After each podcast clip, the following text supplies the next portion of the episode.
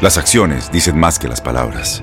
Abre el Pro Access Tailgate disponible de la nueva Ford F-150. Sí, una puerta oscilatoria de fácil acceso para convertir su cama en tu nuevo taller.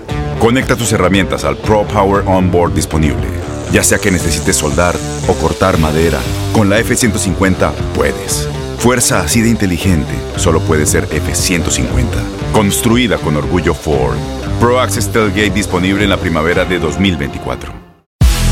El fútbol americano de la NFL tiene su espacio en Tu DN Radio, Tu Zona Roja, donde analizamos, platicamos, debatimos todo lo que rodea al deporte de los emparrillados.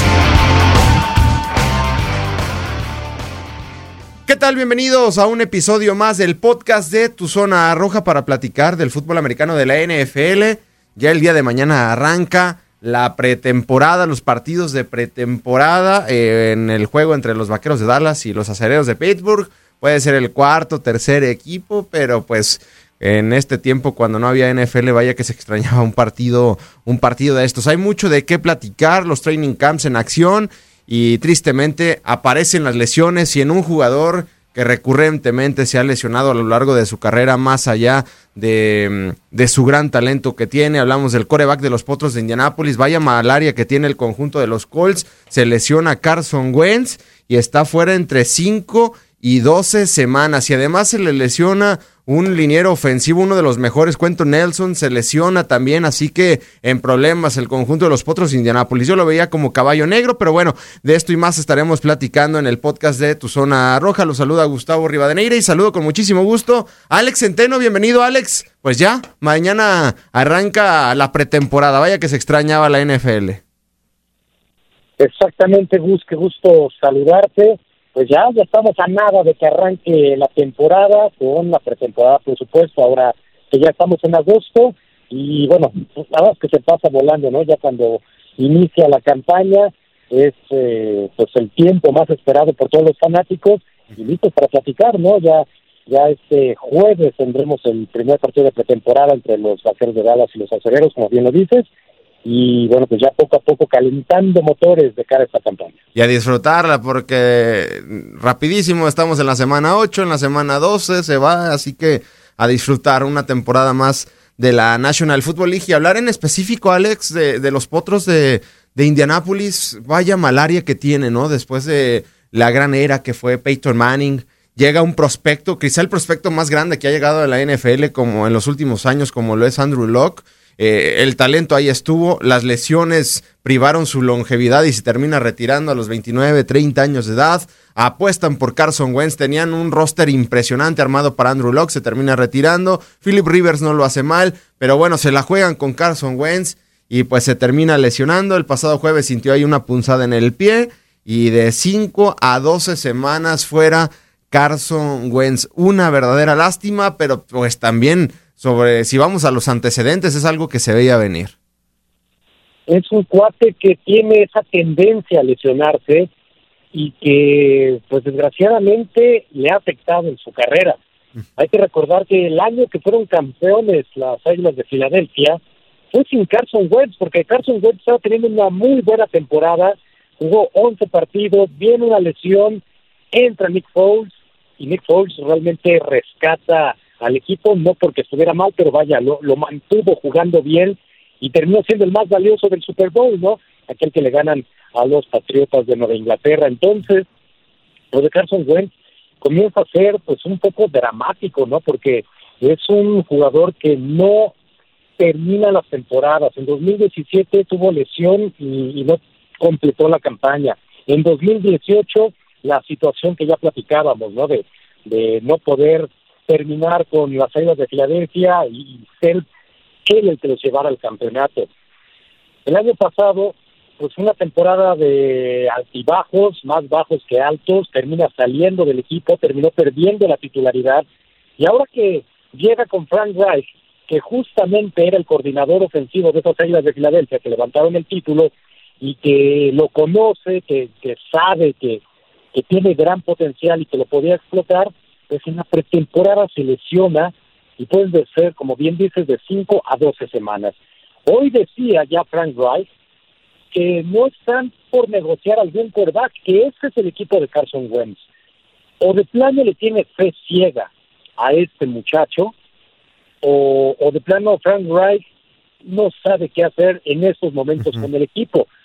Porque de verdad pensar que este es el equipo de Carson Wentz cuando no ha tenido siquiera un partido con los Potros de Indianápolis, se me hace una declaración extremadamente aventurada, porque no sabemos si realmente vaya a ser el equipo de, Carson Wentz, ¿no? Como gerente general, tendrías que pensar de verdad si fue la, la negociación adecuada y tendrías que pensar si por ahí estás en posibilidades de negociar algún otro quarterback de algún otro equipo que, que te pudiera ayudar a explotar el talento que se tiene en esos momentos.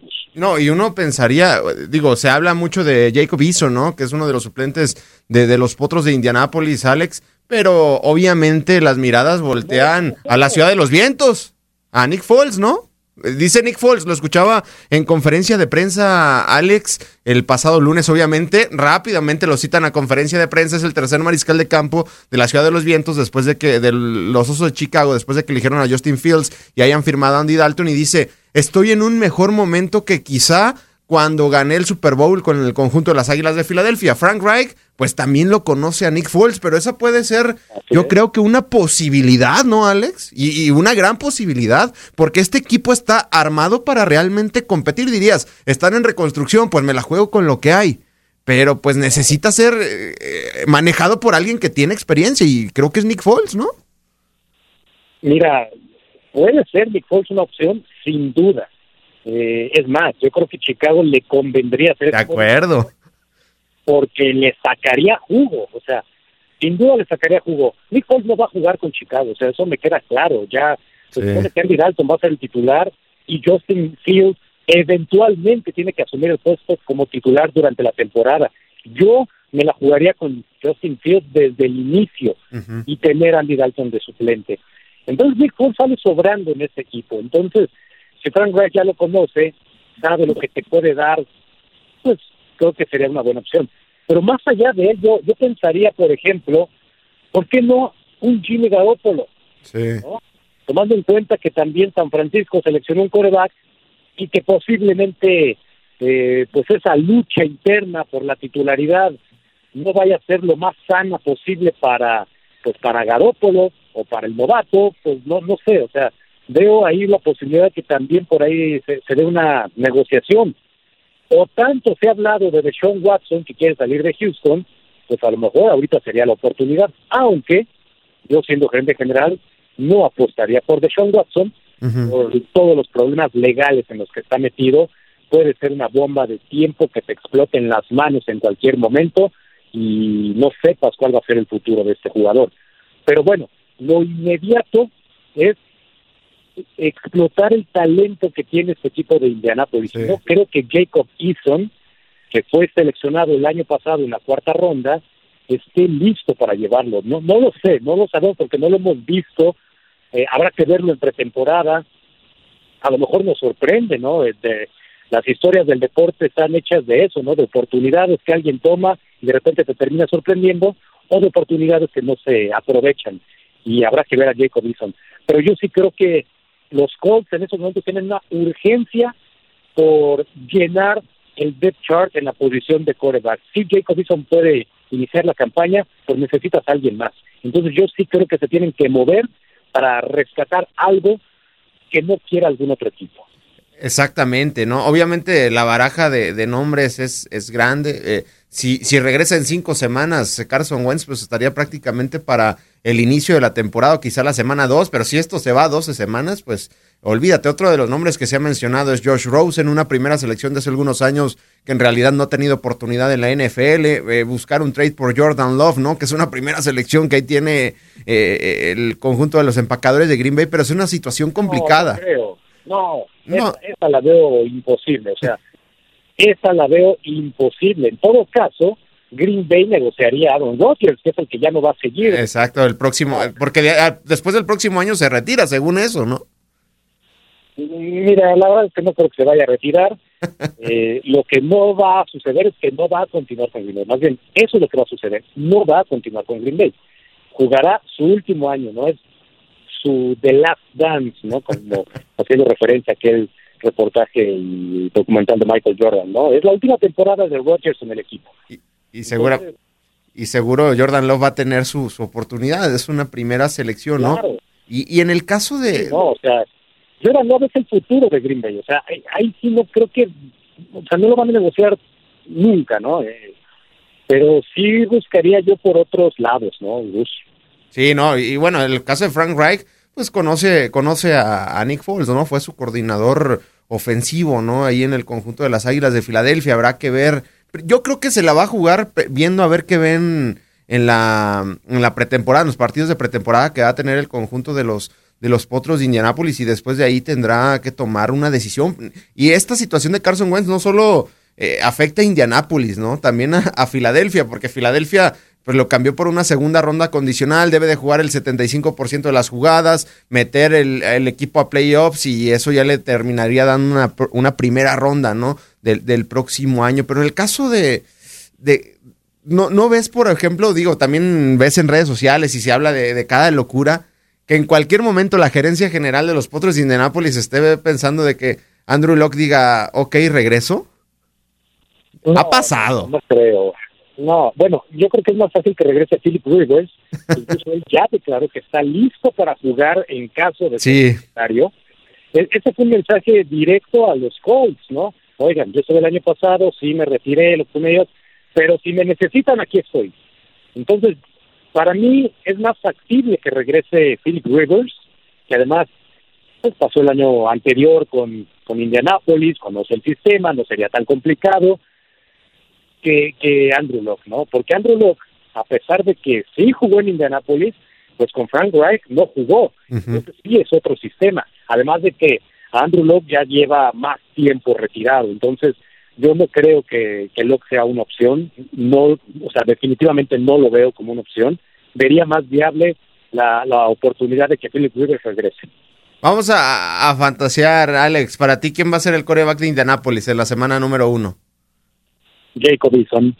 Semana número uno, yo también Jacob Eason, pero yo no descarto, lo veo muy cercano, ¿no? El caso de, Nick Foles, ¿no? Habrá que ver, porque, digo, hablábamos con nuestro compañero Omar Ramos, narrador de los Osos de Chicago en TUN Radio allá en la Ciudad de los Vientos, y dicen que la pretemporada de, de Nick Foles ha sido, ha sido fantástica, al igual que la de Andy Dalton, el que ha batallado muchísimo con las intercepciones es Justin Fields, pero bueno, aquí el caso va a ser eh, Nick Foles, que se ha visto bien en la Ciudad de los Vientos, ha entrenado bien, entonces seguramente le llegarán algunos videos, eh, algunos highlights, ¿no? Al entrenador, a Frank Reich, y ya verá si toma esa decisión, pero pues ahí está el tema de, de Indianápolis. Y, no solamente es el tema del coreback, Alex, obviamente es el, el, el tema que vende, es la figura del equipo, es la cara del equipo, el mariscal de campo, por eso pagan lo que pagan. Pero para mí, los jugadores eh, más infravalorados son, son la línea ofensiva, ¿no? O sea, creo que de, la línea ofensiva depende el futuro prácticamente de, de- del equipo y de tu mejor hombre, que es el mariscal de campo, porque es el que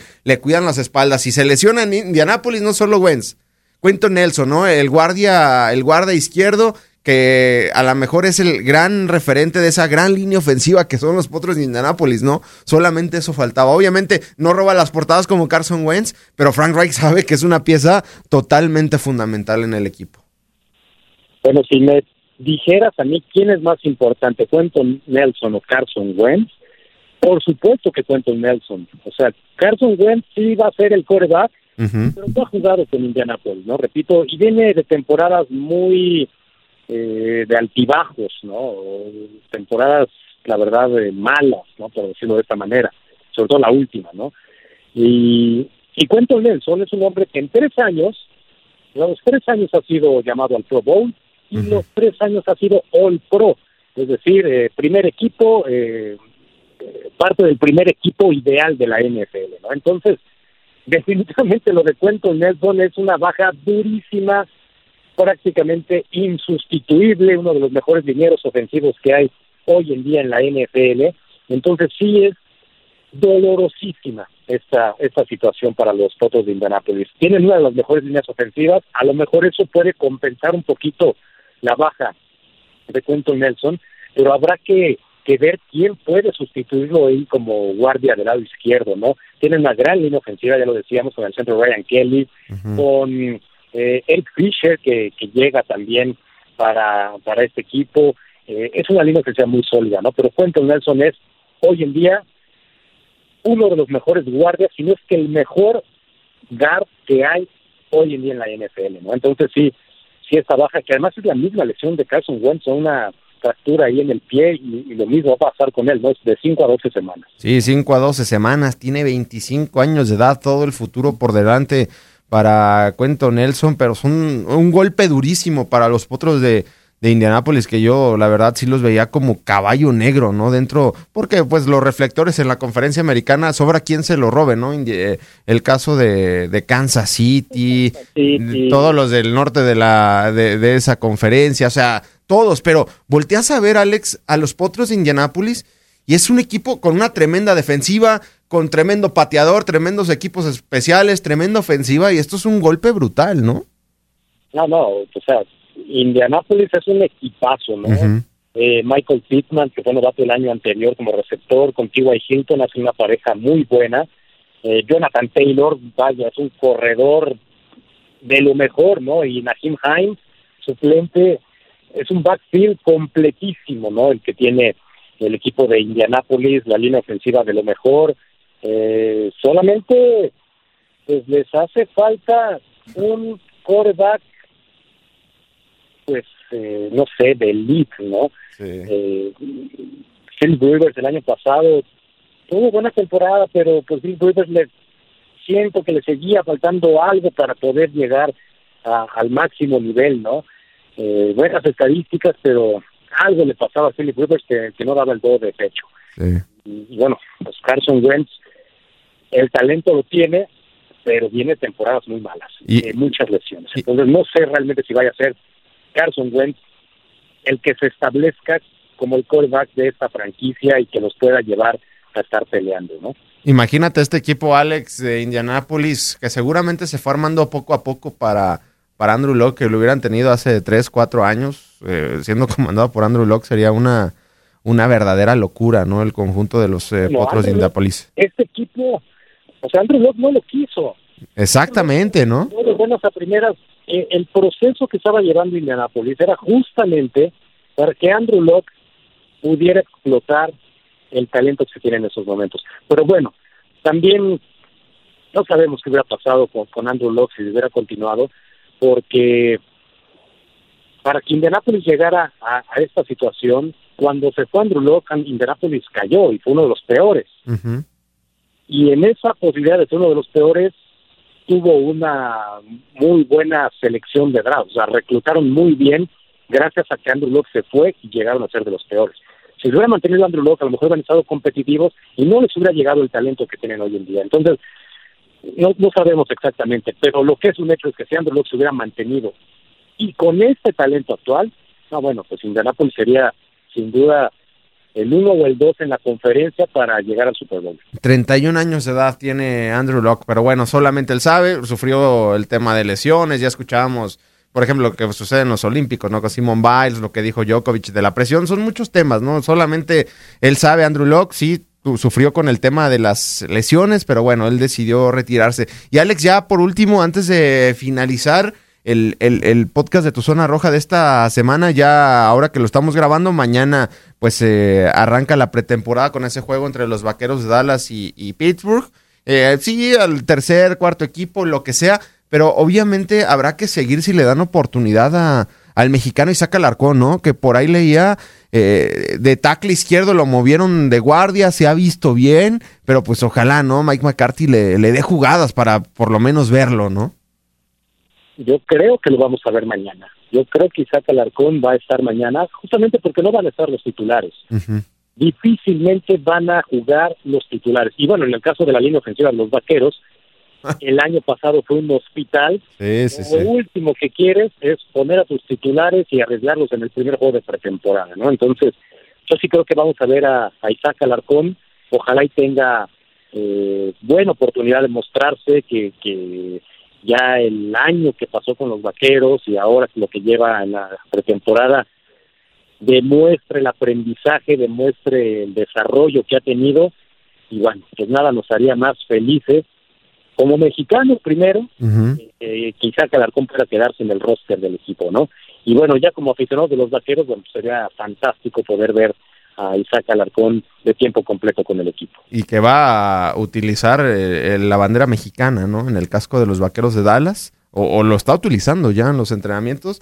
Eso la verdad es, muy padre, ¿no? Muy, muy bonito y pues obviamente hace sentirnos orgullosos como eh, mexicanos. Pero bueno, Alex, pues ya a seguir la, pretemporada seguramente estaremos aquí. En cuanto a mis gigantes, vi que se lesionó Kenny Golade y nada más eso faltaba. Eh, y si ayer se andaban agarrando golpes, pero bueno, ¿no? habrá que esperar el inicio del... ¿Eh? Eso de los gigantes, ¿qué onda? Oye, pero entre los golpes se llevaron a Daniel Jones, ¿no? Imagínate cómo estaba de furioso Joe Judge, ¿no? Lo decía en conferencia de prensa, o sea, se agarran a golpes todos y en medio está a Daniel Jones, imagínate donde lo terminen lesionando. Pero es increíble, o sea, de verdad, ¿qué, qué puede provocar que al interior de un equipo busca una riña de tal magnitud? Digo, eso lo haces con los rivales, ¿no? En muchas ocasiones, pero al interior del equipo entiendo también que pues muchos novatos o gente que está buscando quedarse en el equipo se están peleando con todo y a lo mejor al gente veterano no le gustó la situación, ¿no? Que, que pues a algunos se les pusiera al brinco o, o, fuera más intenso de lo que normalmente son las prácticas y esto desencadenó. La verdad es que no tengo la información, eso es lo que yo imagino. Pero sí sorprende que en un equipo de NFL se produzca una, campal como la que se armó con los gigantes. ¿no? no, de hecho yo buscaba esa información y los periodistas que siguen el día a día de los gigantes en Nueva York dicen que no pueden o no tienen permitido grabar los entrenamientos, ¿no? Entonces es por eso que no hay una evidencia, pero lo que dicen es que dentro de la riña Daniel Jones estaba en medio y también tirando golpes, ¿no? Entonces, o sea, ¿dónde está la, la cabeza de estos jugadores en una de esas eh, lesionando, ¿no? Al, al, mariscal de campo del equipo. Pero bueno, ya, ya se empieza a calentar este tema. En un mes estaremos arrancando la temporada de la NFL. Se viene la pretemporada que el año pasado no hubo y eso va a ser muy importante, ¿no? Para muchos, muchos equipos. Muchísimas gracias, Alex. Al contrario, Gus, un placer como siempre. Ahí estuvo el buen Alex Centeno. En este micrófono se despide Gustavo Rivadeneira. Llegamos a su fin. Pero te esperamos con más emociones en el siguiente episodio de Tu Zona Roja.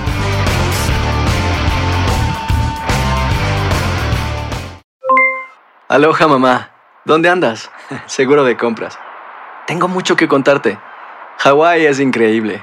He estado de un lado a otro con mi unidad. Todos son súper talentosos. Ya reparamos otro helicóptero Blackhawk y oficialmente formamos nuestro equipo de fútbol. Para la próxima te cuento cómo voy con el surf y me cuentas qué te pareció el podcast que te compartí, ¿ok? Te quiero mucho.